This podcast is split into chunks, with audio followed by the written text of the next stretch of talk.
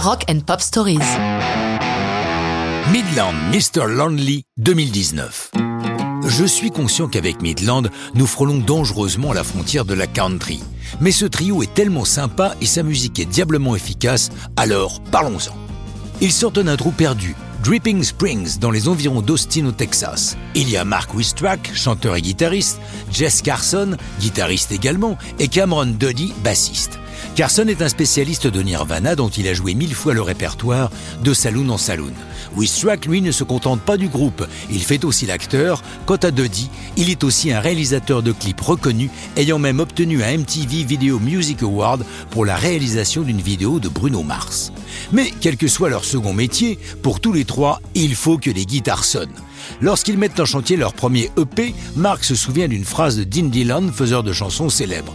Écrivez sur ce que vous connaissez. Et, comme l'avoue Marc, ils s'y connaissent en bar. Surtout lui, puisque ses parents tenaient un music honky tonk, genre d'immense saloon où on joue de la musique, on danse et on boit, beaucoup. Avec un shot d'humour, leur premier hit notable en 2016 s'intitule Drinking Problem. Et le P, publié en 2017, est baptisé On the Rocks. Au moins, on sait où on va. Quoi qu'il en soit, la chanson et l'EP leur valent deux nominations aux Grammy Awards 2018. Mr. Lonely figure, elle, sur leur second album, Let It Roll. La chanson est écrite par le groupe avec la complicité de Shane McAnally et Josh Osborne, deux songwriters réputés de Nashville. Mais qu'est-ce que fait donc Mr. Lonely? Il est le roi des one night stands, des coups d'un soir, toujours prêt à rendre service à une coquine, ce sont eux qui emploient le mot, qui cherche une nuit d'amour intense. Comme on n'est jamais si bien servi que par soi-même, c'est Cameron Duddy qui réalise le clip, faisant appel au comédien Dennis Quaid pour être le héros de la vidéo, un clin d'œil aux cartoons de l'âge d'or de l'animation. Et Quaid est un peu dans la position du célèbre coyote qui poursuit inlassablement le bip bip dans la série animée.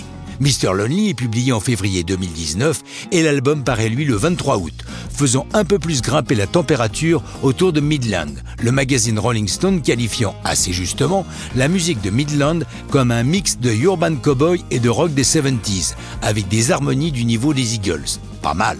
Pour la promo de l'album, Midland s'embarque pour une tournée américaine triomphale, mais ça, c'est une autre histoire de rock'n'roll.